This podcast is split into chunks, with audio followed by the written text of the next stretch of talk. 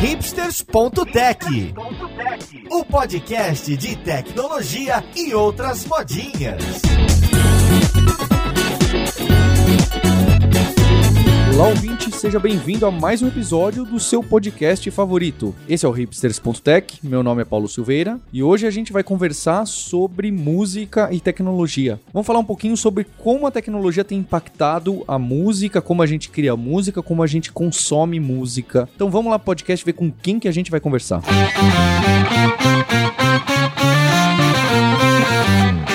Para a conversa de hoje, eu tô aqui com o Pedro Lopes, que é fundador e líder do Music Dot, que é uma escola online de música. Como você tá, Pedro? Tudo tranquilo, Paulo. Junto com ele, eu tô com o Raul Mendes, que é instrutor de guitarra Guitarra e violão. e violão no Music Dot. Como você tá, Raul? Tudo bem, tudo bem. Melhor agora, falando com um ícone da, do marketing e tecnologia. Obrigado, Raul. E também tô com o Gabriel Ferreira, aqui da Kaelan da Lura. Como você tá, Gabriel? E aí, Paulo, beleza? Bora lá. Tem algo muito em comum aqui entre eh, eh, essas três personalidades que estão comigo hoje no estúdio, que é, sabe o tan tan tan tan tan, a musiquinha do, do Hipsters? Olha que curioso. Essa criação, a gente já contou isso num episódio sobre startup de música, inclusive com Pedro Lopes, há um ano atrás. Mas como que surgiu essa abertura tema do, do Hipsters? Foi a ideia do Gabriel Ferreira aqui de utilizar, como que é o nome da música mesmo? É, na verdade, a gente. Eu fui lá e peguei um monte de música, né? E passei pra você, mas teve uma que você falou, não, essa aqui é legal. A música se chama What You Know do Two Door Cinema Club.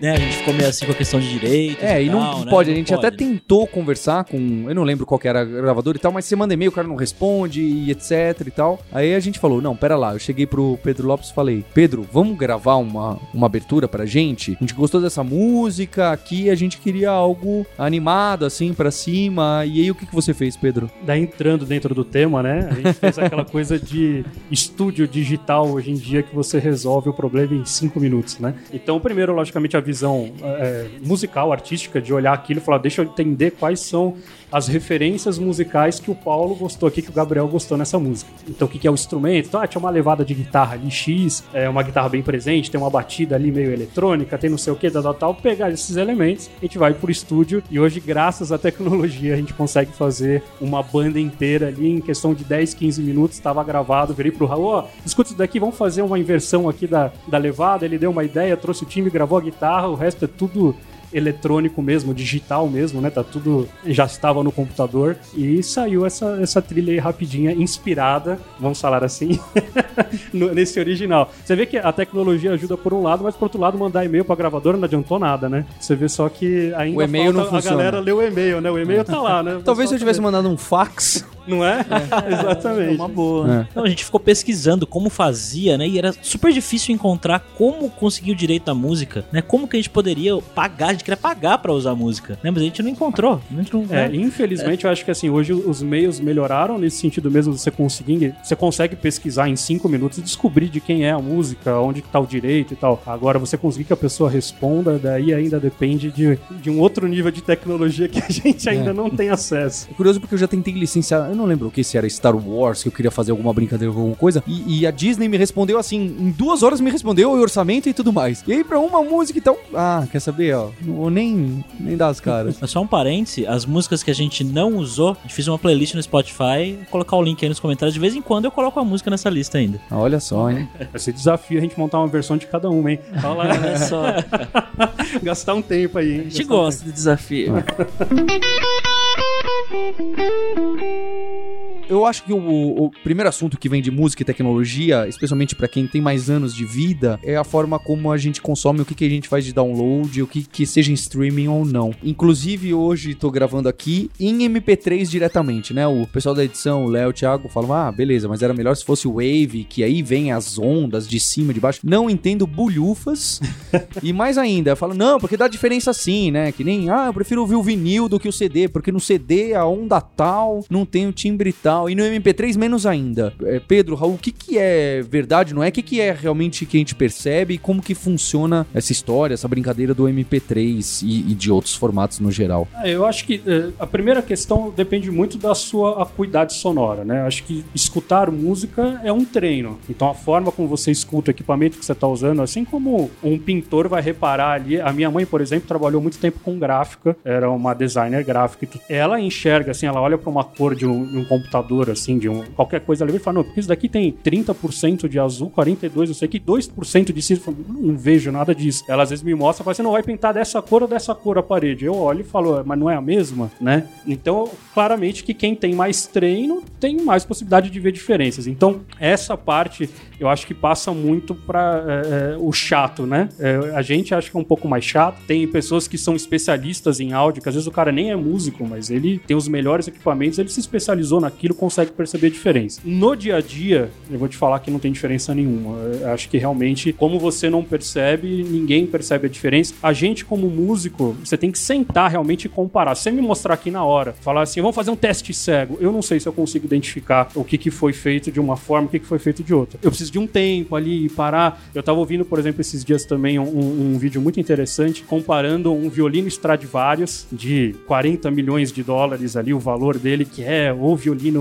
mais incrível do mundo, é um teste cego em comparativo com um violino de 2 mil dólares. E eu, particularmente, achei o de 2 mil dólares mais bonito. Você vê, eu que tenho o ouvido ali que, tipo, pô, tô trabalhando com isso todos os dias, então é um pouco chatice, assim, é um pouco, né, existe a diferença? Existe, mas são pouquíssimas pessoas que vão perceber essa diferença. E o que a tecnologia trouxe é que ficou muito mais fácil. Então, se ficou mais fácil, essa pequena diferença deixa quieto, tá tudo bem. É, eu acredito muito nessa questão da exposição mesmo, né? Ao quanto a pessoa tá exposta à música e, e a qual tipo de música ela tá exposta. Obviamente que as músicas que a gente escuta hoje em dia, elas foram totalmente formatadas pro formato que a gente ouve. Então, se a gente ouve o pop dos anos 2000 em diante, ele tá muito mais formatado para funcionar melhor com o MP3 do que melhor com é, no disco, por exemplo, no vinil, que, que na verdade a grande questão é a forma como foi produzida e como foi gravada essa música. Então, se essa música foi produzida de uma forma analógica, digamos assim, obviamente que ela vai soar de um jeito diferente da forma digital. Então, a pessoa que ouve um disco de uns 30, 40 anos atrás, se ele for ouvir no MP3, vai ser a mesma coisa que, que ouvir, obviamente, o, o, o que a gente ouve é, hoje em dia no MP3 mesmo, que foi produzido para MP3. Agora, se você gravar uma música no formato, por exemplo, um cantor pop super famoso, Justin Timberlake, por exemplo, você pegar a música dele e gravar de forma totalmente analógica e colocar num vinil,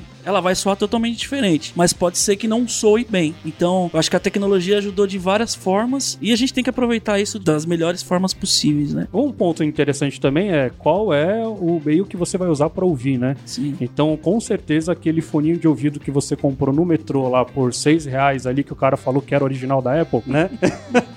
É, ele não vai te mostrar a diferença entre um e outro, sem dúvida nenhuma. Então, depende, estamos falando aqui, nossa, estou num ambiente controlado. Eles têm lá o sistema analógico deles, né? Mas o principal é o digital, que no sentido de- do, do digital é um programa que processa todos aqueles instrumentos que na maioria das vezes estão sendo gravados de forma analógica. Então, eles passam por um amplificador de guitarra, por um microfone, por um compressor, por vários periféricos para fazer com que o som chegue o mais próximo possível do- de uma reprodução analógica mesmo, né? Mas aí tá um, tá um ponto também interessante que a gente tinha pensado em conversar aqui também. Muita gente que não é do lado da música também não sabe, né? É, isso que o Raul tá dizendo. Então, o que, que acontece? Hoje, como todas as outras coisas, como você tem filtro de Instagram, né? A gente tem também os filtros musicais automáticos, né? Vamos falar desse jeito. Então, o que antigamente você só teria acesso através de um amplificador de 4 mil dólares e um compressor, você ia juntar ali um equipamento de 30 mil dólares para tirar o som de guitarra igual do Van Halen, sei lá. Hoje, teoricamente, você consegue alcançar com um aplicativo no seu celular ali. Não é a mesma coisa no mesmo jeito que a gente tá dizendo que não é o vinil e o, e o, é, é, e o CD, ou o MP3, enfim. Mas assim, para novatos, para quem tá começando ou intermediários, você vai olhar e falar assim: nossa, é o mesmo som, tá saindo a mesma coisa. E uma coisa que eu acho que é curioso do MP3, porque eu acho que o Gabriel pegou essa época também, porque ele começou a se popularizar, então ele é meio que lançado no, no meio da da década de 90, que é aquela Fraunhofer Society, era inclusive um,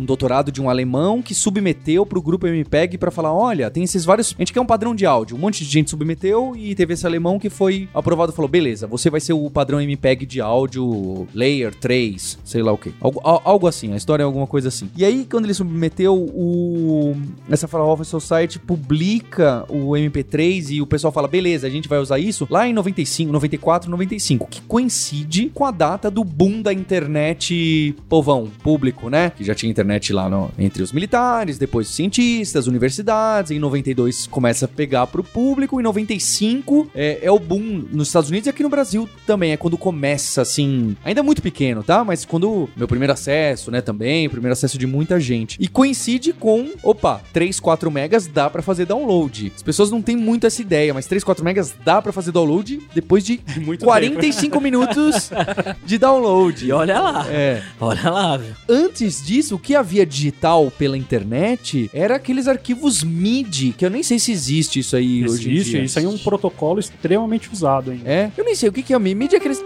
aquelas músicas que parecem até alguns grupos Na verdade, famosos. não. A né? MIDI pensa num. Enfim, eu tô falando aqui com o pessoal da computação, é difícil, né? É. Mas vamos fazer uma comparação bem tosca. É, um, é a diferença entre ter um PDF e ter um arquivo Word. Então, o arquivo Word é sempre bem menor, porque na verdade o seu computador ele tá lendo alguns parâmetros ali, ele tá construindo na hora pra você, certo? Aham. O PDF não, o PDF é uma imagem, você não consegue mexer, algo do gênero. Na verdade, não, mas eu Não, entendi a analogia. é, uma foto, você É, tá é um- comparando isso, com uma é, um- foto. é um burro tentando explicar um. Seria mais ou menos isso. O MIDI, ele tá te mandando as informações. Olha, você tem que tocar a nota sol em tanta duração, com tal força. Mas quem está montando a música na hora é o seu computador, é o seu dispositivo. Diferente do áudio. O áudio tá tudo pronto. Você dá play, se você não tiver como tocar, não. não- né? É, o, o, o MIDI, você depende. é, o que eu quero dizer com isso? Talvez o MIDI que saia no meu computador não é o mesmo que sai no seu. Porque, na verdade, ele tá na hora processando aquela informação e te entregando o resultado conforme o timbre que você tem ali dentro. Então, eu, como tenho um programa profissional, com timbres profissionais, o MIDI fica lindo. No seu computador, que vai pegar aquela base de timbres básico ali que, que veio junto com o Windows, vai ser um som horrível, tenebroso, que parece um, um robô tocando e coisa do gênero, né? A primeira música que eu ouvi no computador foi o tema do Axel Foley, que é o Tira da Pesada do Ed Murphy. Olha lá. Um filme um Caramba. clássico da sessão da tarde. Espero que o editor coloque essa música, porque merece. Por favor. né? Coloque um MIDI. Acho que nem precisa ser um MIDI, porque eu acho que aquela música é um MIDI. Porque é tan, tan, tan, tan, sabe? é- é- são só uns timbrezinhos, assim, uns tonzinhos que dá pra tocar no, no piano ali, só com três dedos ali, Sim. né? Alguma É, coisa que é assim. comum a- o, a- o MIDI com o sintetizador também, né? Sim, Que sim. são, o MIDI, na verdade, é uma forma de, de, de música editável por qualquer pessoa, né? São Então, dados, acho que é. A grande questão é essa. MIDI é plenamente dado. Ele sozinho não é nada. Eu não pego um MIDI e escuto ele sem um reprodutor de mídia. Exatamente. Também, o áudio também precisa de um reprodutor de áudio. Enfim, é, eu não sei se dá pra entender exatamente a questão. O MIDI ele é completamente editável, ele é uma pasta aberta. Então eu posso abrir o arquivo de MIDI e trocar uma nota, deixar ele mais rápido, deixar ele mais lento. Hoje até a gente consegue fazer algumas dessas coisas também no áudio, graças à tecnologia que vem crescendo. Mas geralmente quando você faz isso no áudio, você distorce, porque aquilo tá pronto e você tá tentando fazer alguma coisa com uma onda sonora pronta. Como mexer uma imagem no Photoshop. Exatamente. Não você- vetorizada. Exatamente. O outro tá Exato. vetorizado. É uma ótima ideia. Então vamos pro vetorizado. Isso. O MIDI seria, vai, talvez, um, vetorizado. né? Perfeito. Tanto que é difícil você ter uma imagem tão bonita vetorizada quanto uma foto de Isso. verdade. Ela é uma coisa mais simples, mais tosca. Seria algo por aí. Não sei se eu consegui explicar pra galera Fez da sentido. tecnologia. Ninguém mas é pode ficar tranquilo que o pessoal tava com raiva de você, agora já passou. Tu já passou, então beleza. Lembra de vetores. Essa primeira música aí que você ouviu, você lembra se você baixou ela? Você lembra como que você conseguiu esse arquivo? Não lembro. Eu só lembro do player do, no DOS, que tinha até um- algumas imagens assim de Ah, ondas. foi de... no DOS ainda. Foi no Caramba. DOS. É. Que Eu nem sabia mexer no DOS, cara. Meu pai tinha um computador com DOS, assim. Não, é fácil. Você precisa abrir um programa, você põe C, dois pontos, Windows, bababá, tarará, execute no... Eu falei, "Ih, já era. Obrigado. Vou desenhar ali no, no canção ali do lado que tá mais legal. Eu nem, nem tinha nascido nessa época. Não, né? Era muito novinho. Pra mim foi no Napster. Ah, foi no Napster. Napster. Aí já era MP3. É, aí colo- baixava no Napster eu via no Winamp. Ah, o Winamp, é. Não, é. O de MP3 foi o Winamp, o primeiro. Ele até existe hoje em dia. Deve ser aqueles malware, não sei, né? Às vezes tô ofendendo o software, mas, mas existe o Winamp. E onde que entra a tecnologia no- nos instrumentos? Porque o que que tem de, de instrumento que realmente é digital? Porque o Raul tá falando aí de guitarra. Ah, eu posso colocar a guitarra direto no computador ou posso tocar, sai o som no amplificador e eu gravo esse som. Pra ser sincero, eu que sou sou um ignorante total em música, eu não, não sabia nem disso direito. Não entendo direito isso de que tem um, um fio que você liga da guitarra no computador, né? E, e o violão não. Então, o que, que tem de digital no. Ou talvez o violão também sim. Então, o que, que tem de digital, de tecnologia nesses instrumentos e até que instrumentos novos vão sendo criados? É, o- o- os instrumentos, na verdade, a gente tava até conversando, a gente sempre conversa, né, eu e o Pedro, mas faz muito tempo que não é inventado nada, o instrumento em si, né? Então a forma como a guitarra é hoje é a mesma que ela é, foi há 40 anos atrás, 50 anos atrás. A diferença é o meio de transporte para essa guitarra chegar até o seu ouvido. Então, hoje se você vai num lugar com música ao vivo, tem um amplificador onde ele transforma a onda elétrica que sai da guitarra, passa pelo cabo, chega no amplificador em som e você escuta. É, quando a gente fala de programa de gravação, a gente tem o, o software lá que transforma essa energia da guitarra, sinal da guitarra, naquilo que você quiser, dependendo do aplicativo que você está usando. né? Então, basicamente assim, a, a evolução em si dos instrumentos é muito mais na parte de transformar o sinal deles em alguma coisa, né? Transformar de analógico para digital do que o, o instrumento em si, né, Pedro? É, isso é muito básico. Hoje em dia, todo mundo tem no computador ali uma placa de áudio, certo? Então, essa placa de áudio trabalha com coisas digitais ali e transforma em som analógico para você poder ouvir no seu fone de ouvido, né? O que a gente tem no estúdio como músico é o contrário, é uma placa que também tra- transforma o analógico em digital, que depois vai soltar isso para uma caixa de som, né? Então, é simplesmente um conversor analógico digital, que é uma placa de áudio, geralmente uma placa de áudio externa, um pouco melhor. Quer queira, quer não, é, é, é a placa de áudio do seu computador que transforma o seu microfonezinho quando você está falando no Skype, né? É, Na verdade, você- aquilo se transformou numa coisa digitalizada que vai chegar na outra ponta e vai virar analógico de novo, né? E basicamente é isso, só que com mais qualidade, com componentes melhores, que vão fazer essa conversão com mais facilidade. Então, hoje no estúdio a gente tem uma placa de áudio ali com entradas P10 ali, com entrada XLR, que são essas que a gente está usando aqui no microfone. Então você consegue conectar cabos melhores, instrumentos melhores, para você poder digitalizar e fazer da forma como você quiser. Então hoje a- o que a gente tem visto mais de revolução, como o Raul estava dizendo, é mais como integrar computador, como integrar tablet, celular, para coisas que a gente já tem. Então algumas coisas foram inteiras para o computador. Então se você for pensar hoje, são pouquíssimas pessoas que têm um piano em casa. Né? Hoje eu tenho a possibilidade de comprar só as teclas, como é um teclado de computador mesmo, né, com as letrinhas. Eu tenho um teclado só de teclas que não faz som nenhum. E para ele fazer som, eu vou lá e conecto ele no computador, ele conversa em MIDI com o computador. É, É em MIDI mesmo? é, em MIDI. É, a- MIDI é uma plataforma completamente usada ainda e é a forma de comunicação ainda entre diversas fontes, né? Diversos tipos de, de instrumentos e coisas do gênero. Eu tô horrorizado. Não, é, é que hoje já é um MIDI um pouco mais avançado. Então esse MIDI, ele já tem mais informações do que era antigamente. O primeiro MIDI, por exemplo, ele não tinha informações em relação à, à Quando- sensibilidade, Quando você por exemplo. segurava a tecla. Porque me parecia tudo muito certinho no MIDI. É, é, ele tinha. Tem várias questões aí no meio, mas basicamente, por exemplo, vamos colocar essa questão da sensibilidade. Por que, que ele parecia um robô, o MIDI de antigamente? Porque todas as teclas eram tocadas com intensidade X. Você fica tá, tá, tá, tá, tá. Ninguém, nenhum músico toca dessa forma, assim como a gente não fala, né? Por que, que quando a gente pega uma voz robotizada, ela parece um robô? Porque é tudo no mesmo tom, do mesmo jeito. Hoje, quando você fala ok, Google, ela já não fala mais assim com você, né? Então o MIDI também passou por essa revolução. Então hoje já tem aquela sensibilidade, uma, uma nota mais forte, uma nota mais fraca. É, hoje você consegue pegar, por exemplo, num instrumento e passar para ele a ideia de que eu estou segurando um pedal, que eu estou mudando tal filtro durante a minha execução. Então o MIDI hoje já é muito melhor, mas ainda é MIDI. MIDI é o protocolo de conversa entre diversos tipos de dispositivos musicais. Como se fosse o Jason, Paulo.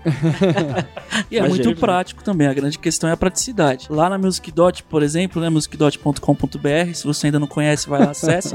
a grande parte do- dos playbacks que a gente coloca nos cursos, é, às vezes é o Pedro que grava inteiro no, no tecladinho MIDI dele, às vezes sou eu. Então a gente grava com teclado, bateria, teclado, piano, contrabaixo, de repente grava um instrumento de sopro, um saxofone, tudo através do MIDI. Então é muito mais prático do que a gente, sei lá, pegar uma semana pra gravar uma música que a gente grava no MIDI em 15 minutos. A gente demorou uma semana pra gravar com um saxofonista, com baixista. Baterista então nem se fala, né? Porque o baterista é um Dá caso muito trabalho, dá muito trabalho. Eu não sei se fica claro essa questão do MIDI, que na verdade é, é- é essa que, é, o que eu tô mandando pro computador é simplesmente que nota tem que ser tocada em qual momento. É basicamente isso. E daí a qualidade do do, do app que eu tenho ali pra ler isso e transformar em algo bonito é que faz toda a diferença. Então eu tenho um app de 2 mil dólares pra ter um piano bonito que vai ler esse MIDI. Que se chama? Você pega, por exemplo, Contact, que é um dos mais famosos, você vai comprar ali diversos tipos de, de samplers e coisas do gênero. Então eu consigo gravar uma bateria em MIDI por causa disso. Porque eu tô, eu tô simplesmente falando, olha, você tem que tocar o bumbo no tempo 1, a, a caixa no tempo 2. Daí é o meu programa, a qualidade do meu programa que vai tornar isso ser bonito ou não. Tanto que dentro do, do, do hipster, a, que a gente tava falando da, da, eh, da vinheta, é, 90% que tá ali é MIDI. Você fala, como é MIDI? É MIDI, foi gravado em MIDI. Sou eu no teclado, fingindo lá que eu tô tocando o instrumento é, analogicamente. A única coisa que é de verdade ali é a guitarra. Porque a resto guitarra é é um, é um instrumento insubstituível. É, Todos os por outros enquanto, músicos não por valem enquanto. nada. Por enquanto, por enquanto. E- então, deixa eu tentar fazer a analogia. Eu tenho aquele tecladão ali que na verdade é só uma casca que quando eu aperto, ele tem um computadorzinho que fala: opa, ele apertou com tanto de profundidade, tanto de intensidade por tanto tempo. Perfeito. Traduz isso para um formatinho ali que é o Super MIDI, leve. que é o MIDI e manda esse arquivinho, ou esse pedaço de arquivo, esse, né, esse stream lá pro computador ou para quem tá, tá ouvindo do outro lado. Perfeito. É exatamente isso. O piano eletrônico funciona assim também, porque tem pianos que são e- eletrônicos mesmo e não precisa do computador pra tocar. Eu aperto, ele toca mesmo. Sim. É, qual que é a diferença de um piano eletrônico pra um órgão eletrônico? Ixi, ó. Daí tem, tem, tem Agora algumas pegou. coisas pra gente pensar. já Vai ficar longe aqui, vai ficar longe. Não, pode Então, ser hoje, só um... Não, hoje, hoje vamos pensar da seguinte forma: tudo isso que a gente eh, convencionou de chamar de eletrônico ou digital, né? A gente usa mais a palavra digital, um piano digital. Eles funcionam exatamente com essa mesma tecnologia, só que dentro dele. Então ele sozinho lê essa mesma informação que você tá dizendo. Ele tem o computador e, ele- o Exato. contact dentro. Ele tem uma gravação ali da nota Fá sustenido sendo tocada com a intensidade 13. E na hora que eu aperto Fá sustenido, ele vai lá, pega essa gravação ali e solta. E você tem a impressão de que você tá tocando num piano de verdade. Existem diversas tecnologias aí, pode ser só síntese, isso daí eu tô falando dos, dos mais modernos, que hoje a gente consegue colocar essas gravações, essas milhares de gravações dentro de um dispositivo tão pequeno e tão portátil. Então, basicamente é isso. Eu Pode tenho- ser síntese, pode ser reprodução, pode ser uma mistura dos dois. Exato, exato. E qual que é a diferença disso pro que já existia, que era o órgão eletrônico que meu pai tinha em casa? eles são analógicos. O órgão mesmo, aquilo que a gente, aquele mais litúrgico, né, que o pessoal, ainda tem muita gente que tem às vezes órgão em igreja hoje em dia, ainda se usa bastante. Antigamente, ali são componentes mesmo físicos, alguém conseguiu fazer algum jeito de gerar uma onda sonora através de componentes. Então aquilo é analógico, aquele órgão antigo mesmo é analógico. Eu acho que o, do- o seu pai, por mais que já tenha um tempo, mas eu acho que ele já chegou a pegar o digital de alguma forma. Ah, pegou depois. É, também. Mas quando a gente fala, por exemplo, de um Hammond, que é o, o órgão do Deep Purple ali, das grandes bandas de rock e tudo mais, a gente tá falando de um analógico, um instrumento completamente analógico. Ele tem ali, eu não sei explicar como, componentes elétricos que geram aquela onda sonora com aquele som. Mas ele daí já não é MIDI. Hoje em dia, olha, eu chuto dizer que 99% do que você vai ver em qualquer show, de qualquer tipo de qualidade, é digital. É simplesmente uma gravação que tá ali dentro. Mesmo quando você quer copiar aqueles primeiros sintetizadores, não sei se já chegaram a ver foto disso, com osciladores, filtros e tal, tal, tal. Justamente da forma como digitalizou aquilo, quando a gente pega um, um- um sintetizador que tenta imitar isso, então tem os mesmos osciladores, mas eles são digitais. Então é um, é um sintetizador digital imitando um analógico. Você pegar realmente um instrumento hoje 100% analógico na parte de teclas é muito raro. Hoje é, é o piano mesmo. Se tiver um piano, ele é analógico. Mas se você for pegar qualquer tipo de sintetizador, som eletrônico, é 100% digitalizado.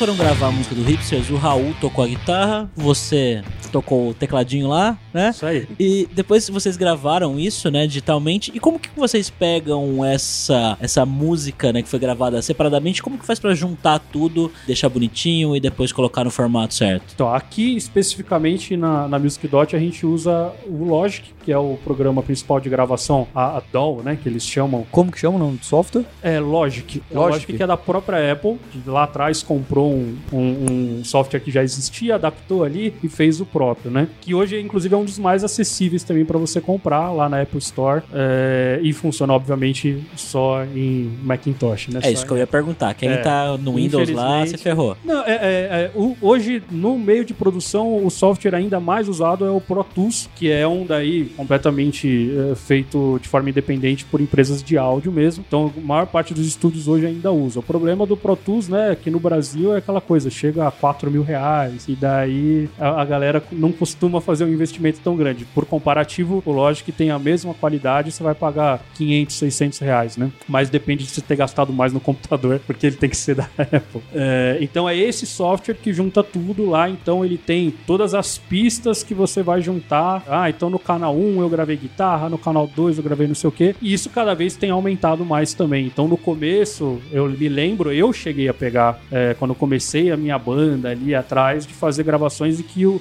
o Pro Tools lia, por exemplo, 20 canais. Você não podia gravar mais do que 20 canais de uma vez. Logicamente que você tá pensando aí comigo, falando, nossa, mas vai ter mais de 20 instrumentos? Exatamente! Então, imagina várias coisas aí no meio do caminho. Lógico, quando você tem uma orquestra, um microfone resolve, né? Você coloca ali, você quer ouvir todo mundo junto. Quando a gente tá falando de uma banda, quanto mais você tiver as coisas separadas, cada uma em um canal, melhor pra você mixar depois. Porque senão o resultado tá meio ali, né? Se eu tô gravando, vamos supor, a gente tá gravando aqui em quatro canais, cada um tá com o seu microfone em um canal aqui do gravador. Se a gente tivesse todo mundo gravando no mesmo microfone e alguém fala mais baixo, a gente tá lascado, né? E era assim que se fazia as gravações antigamente. Tanto que você ouve lá gravações do Louis Armstrong, de repente aparece um, um, um trompete mó baixo e de repente já começa a ficar alto porque ele chegando perto do microfone pra solar, né? Então. Isso sim é roots. Isso é roots, Gravação de no vinil.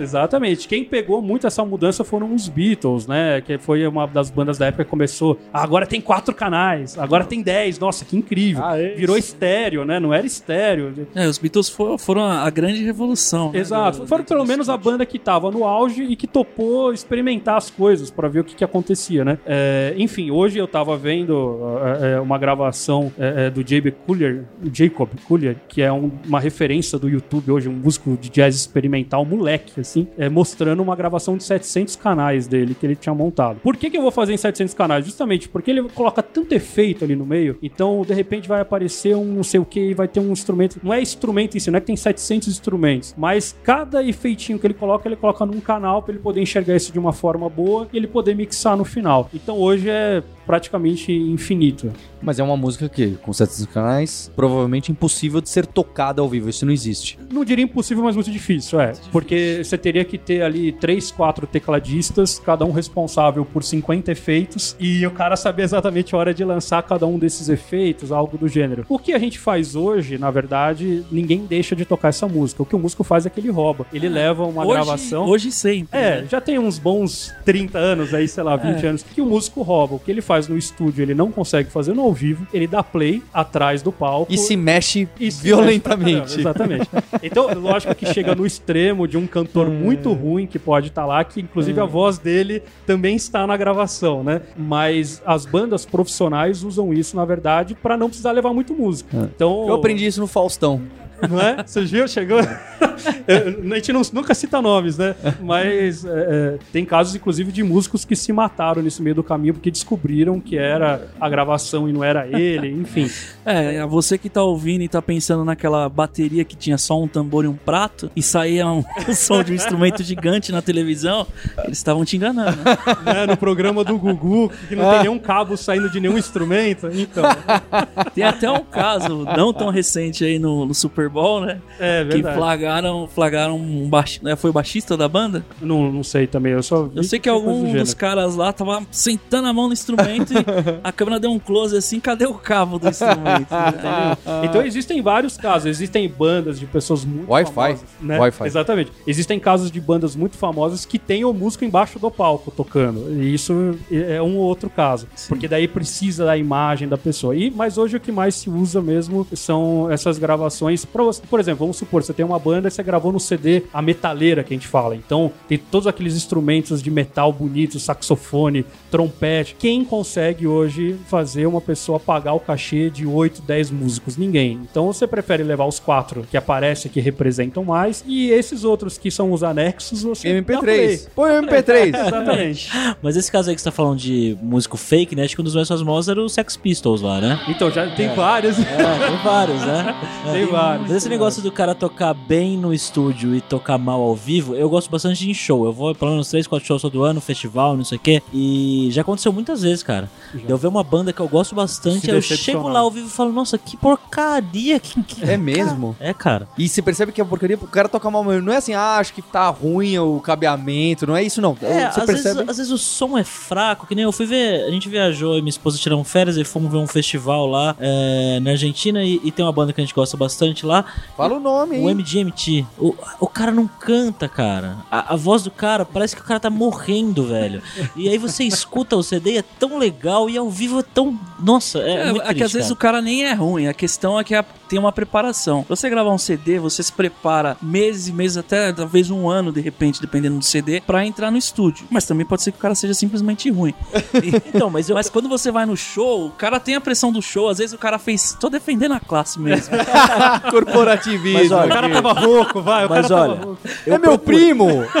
Eu procurei vários vídeos de shows dele Estão na todos internet e todos ele canta do mesmo então- jeito. então aí- Não, é, é que, é que É o- que- o Raul hoje eu não sei por que que ele tá fazendo advogado dos músicos, e geralmente ele é o primeiro a reclamar. Mas a gente fazer o quê, né? A intimidade gera isso. A gente trabalha todos os dias, 8 horas por dia junto, a gente sabe. É, o, que, o que eu acho que aconteceu mais com esse negócio da tecnologia é que se dividiu a música em dois mercados: gravação e ao vivo. Então, se você for pensar lá atrás, só existia o ao vivo, certo? Antes de inventarem a gravação. Então você precisava de música na sua festa, você obrigatoriamente tinha que chamar o Beethoven pra tocar, não tinha como fazer, né? Depois que inventaram a gravação, a gravação era sempre uma coisa do ao vivo. Então a gente pega um ao vivo muito bem feito e a gente vai eternizar isso dentro de uma gravação. Conforme foram surgindo esses recursos tecnológicos, a coisa começou a mudar. E a gravação virou um produto completamente diferente. Então é justamente isso. Tem muito. Quantas bandas vocês ouvem que vocês só ouviram o CD vocês nunca foram no ao vivo, né? A gente não vai. Porque justamente vira um outro produto. E a- o estúdio te permite tanta maquiagem ou tanto recurso, não vou nem dizer só maquiagem, mas tantos recursos com esses 700 canais que você não vai ter no palco, que o som é outro. Então é muito difícil você reproduzir o que é feito no estúdio, no ao vivo. Grandes músicos têm técnicas muito boas para isso. Você pega, por exemplo, um show do Michael Jackson, que já se utilizava disso,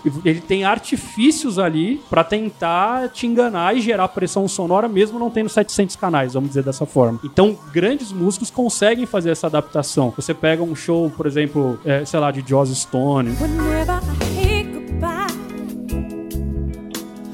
reminds me, baby, of you. Tem uma galera que, que é especialista em fazer a coisa funcionar no ao vivo e quando tá no estúdio, faz a coisa funcionar no estúdio. Mas infelizmente, algumas bandas que são muito uma coisa mais marqueteira, né? Uma coisa mais assim, pô, o cara é bonito. Ele canta bem? Não sei, a gente resolve no programa.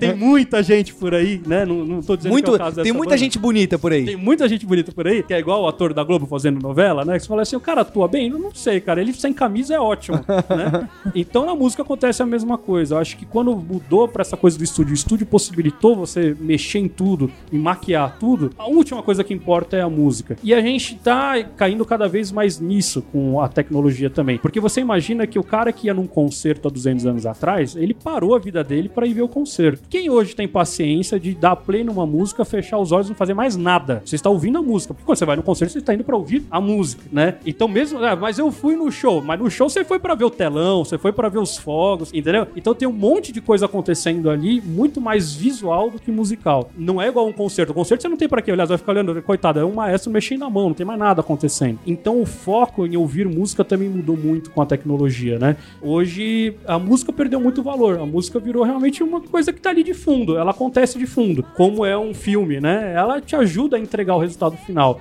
mas ela por si só, muita gente não consegue ouvir. Eu conheço pouquíssimas pessoas que realmente se concentram em música, falam assim, não, hoje eu vou parar para ouvir. Você, tá, você coloca música para cozinhar, você coloca música para pegar o metrô, você tá lá lendo seus e-mails e ouvindo música. Pra trabalhar, né? Exato. Então, cada vez menos você tá prestando atenção, então pra que, que eu vou gastar tempo É. colocando alguma coisa de muita qualidade? Ainda bem que com podcast é diferente. Tá todo Não é? mundo ouvindo esse episódio de olhos fechados, sentado, compenetrado nessa informação. Você que não tá prestando atenção atenção aí, acorda aí, ó. Presta É. atenção, hein? Eu fecho o Gmail, fecho o Gmail. que é Pode pra parar você. com a academia, lavar louça. Vamos, vamos focar na conversa aqui. É muito maluco. Então você vê que o, o- o mundo mudou muito mesmo, a forma de consumir música. E eu diria até que, assim, a- o excesso de música, como é o excesso da imagem também, cansa a gente, né? É, então hoje você liga na televisão, todo o programa durante o tempo inteiro tem música. O comercial é a música mais alta ainda, cada vez mais rápida e cada. Certo? É, é, pra gente, pelo menos que trabalha com música, eu, eu, por exemplo, em casa, eu assisto. Se eu vou assistir uma televisão aberta, que eu ainda faço isso, tá?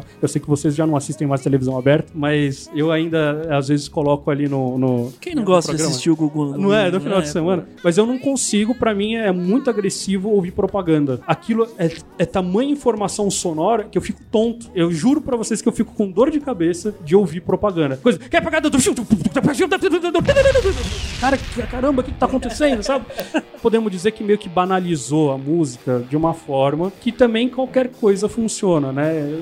É meio isso, não sei se. É, são vários caminhos, né? Em contrapartida também a gente tem disponível hoje músicas, discos que a gente não teria acesso É há verdade. 10 anos atrás. Tá tudo no YouTube, tá, Tá tudo tudo no- catalogado. Exatamente. Então, pra você que gosta de música boa, tem inclusive plataformas digitais. Eu não vou lembrar nome aqui porque eu mesmo não assino, mas existem plataformas digitais que você vai pagar mais caro pra ter mais qualidade, porque lá o áudio não é comprimido, porque lá o áudio é vai ter acesso a gravações exclusivas da orquestra de não sei o quê. Então, ao mesmo tempo, também é verdade, tem esse o acesso hoje é incrível, né? Mas pensando agora no que você falou, é verdade. Voltando ao assunto da banda lá que eu falei, realmente faz sentido que o produto final não seja a música ao vivo. Porque eles são todos. Né, tem, os clipes são todos bonitos, todos alternativos. Exato. Os caras são todos diferentões. Você vai lá no show, tem um telão passando um monte de coisa colorida lá. Não sei o que. Realmente, a música é o detalhe. É um detalhe. Você vê que cada vez mais entra nessa coisa do visual também, né? O clipe revolucionou, né? MTV lá a gente não sabia, mas tava mudando o mundo, né? Emitiu o quê?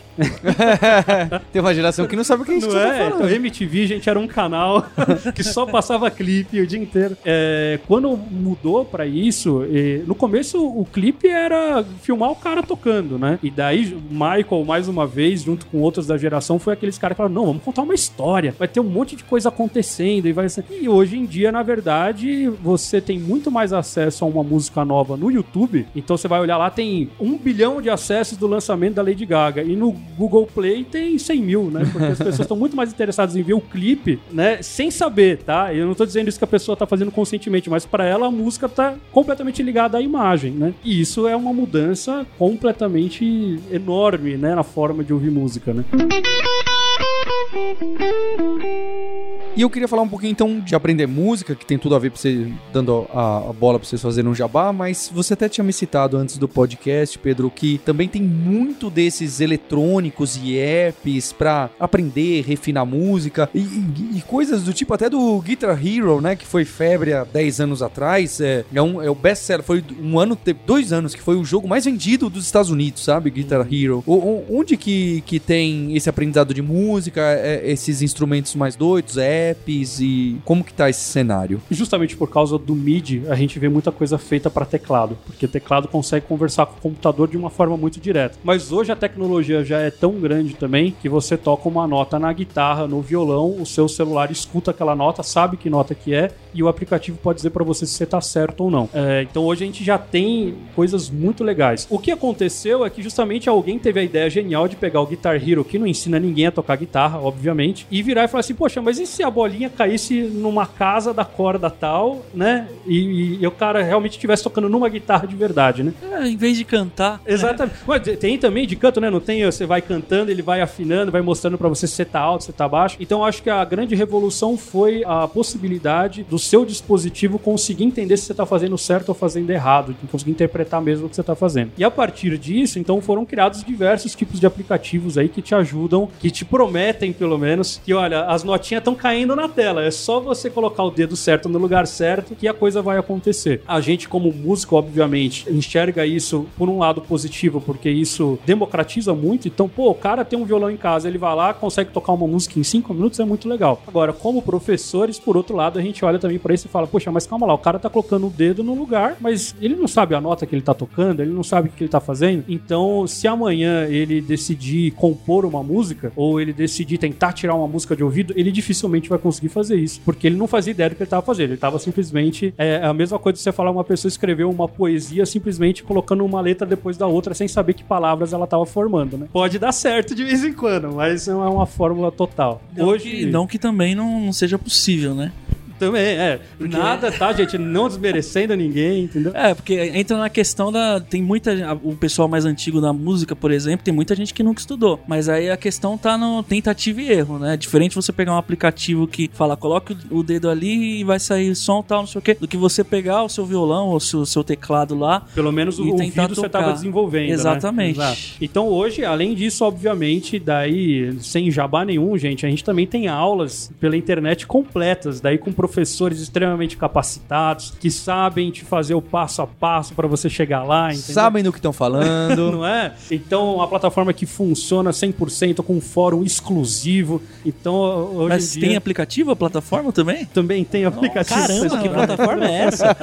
Por favor, me deem o endereço da é? internet. Então, se você quer realmente estudar música, daí tem que ser music.com.br, que daí é justamente o que, que a gente faz. A gente pega a aula de verdade, pensada para o aluno que está assistindo uma coisa gravada, o aluno que está assistindo na casa dele, e é, de uma forma digital, digamos assim, porque ele está vendo no computador e tal. Então, a gente pensou em tudo isso e formatou: olha, a sua lição 1 é essa, a sua lição 2 é essa, em coisas que você vai conseguir estudar em casa com tranquilidade, sabendo o que você está fazendo. E quem ainda não quer ser aluno do, do Pedro e o Raul não tá preparado, dá uma olhada no canal do YouTube, né? Que vocês Exato. já tem quanto inscrito lá? Ah, 315 mil? É uma, 318 mil. é uma inveja pra Lura e pra Kaelon, Caramba, né? cara. Mas a gente vai chegar lá. Ah, Os caras têm até aquela. Vocês. Vamos colocar a foto, Gabriel? Tem a foto do. Eles têm um painel que ganharam do Google com um negócio de prata, tipo, Plaquinha, Ah, boa. tipo plaquinha. um troféu YouTube. Uma plaquinha de 100 injusta, mil, a né? já tá Injusta. com 315. Olha Caramba. só, não dá O pra... pessoal me sacaneia me chamando de youtuber. Youtubers são eles. e 300 mil subscribers. É. Tem um vídeo lá ensinando a tocar a música do Hipsters? Olha a Não dica. tem, hein? Olha lá, hein? dica. Olha lá, Fica a dica. Ó, então você vai fazer o seguinte: você vai entrar lá no canal, assistir um outro vídeo. Pega, se você quer aprender a levada de guitarra, pega um vídeo do Raul ali e comenta. Daí a gente vai. Quantos comentários a gente monta o vídeo? Vamos lá, hein? Bem, queria agradecer então a vinda do Pedro e do Raul. Obrigado, pessoal. Imagina, estamos aí. A gente que agradece. Só quando vocês quiserem realmente entender o que é mídia, a gente volta. Obrigado, Gabriel, aí pela, Valeu, pela Paulo. ajuda. E eu vou deixar um easter egg aí no final do episódio. Assim que tiver um encerramento, vocês vão ouvir uma música aí o que participa o Pedro, o Raul, a banda deles. Uma bossa nova aí pra quem gosta. E pra ver o que, que esse pessoal, se esse pessoal manda bem, não manda. E depois, o dia que vocês os encontrarem, peça para eles tocarem ao vivo. Pra ver se Só eles. não vale falar toca Raul pro Raul, vai. Por favor, essa já morreu. Nossa, essa você já deve ouvir isso aí, cara. Muito, muito. Só pra ver se a banda é tipo a banda do Gabriel, MT o quê? MGMT. MGMT ou se eles são Joss Stone que tocam em casa, tocam onde for. Então, fica o recado, a gente tem um encontro na próxima terça-feira. Hipsters, abraços, tchau.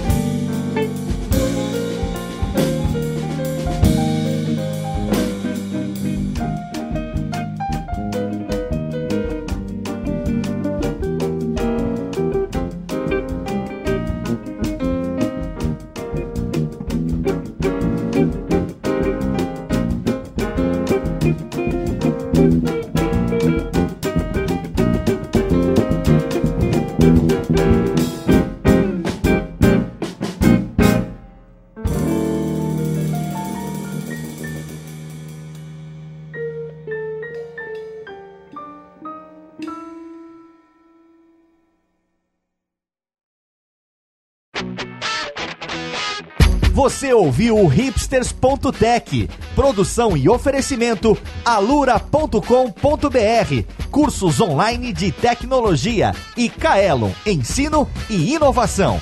Edição Radiofobia, podcast e multimídia.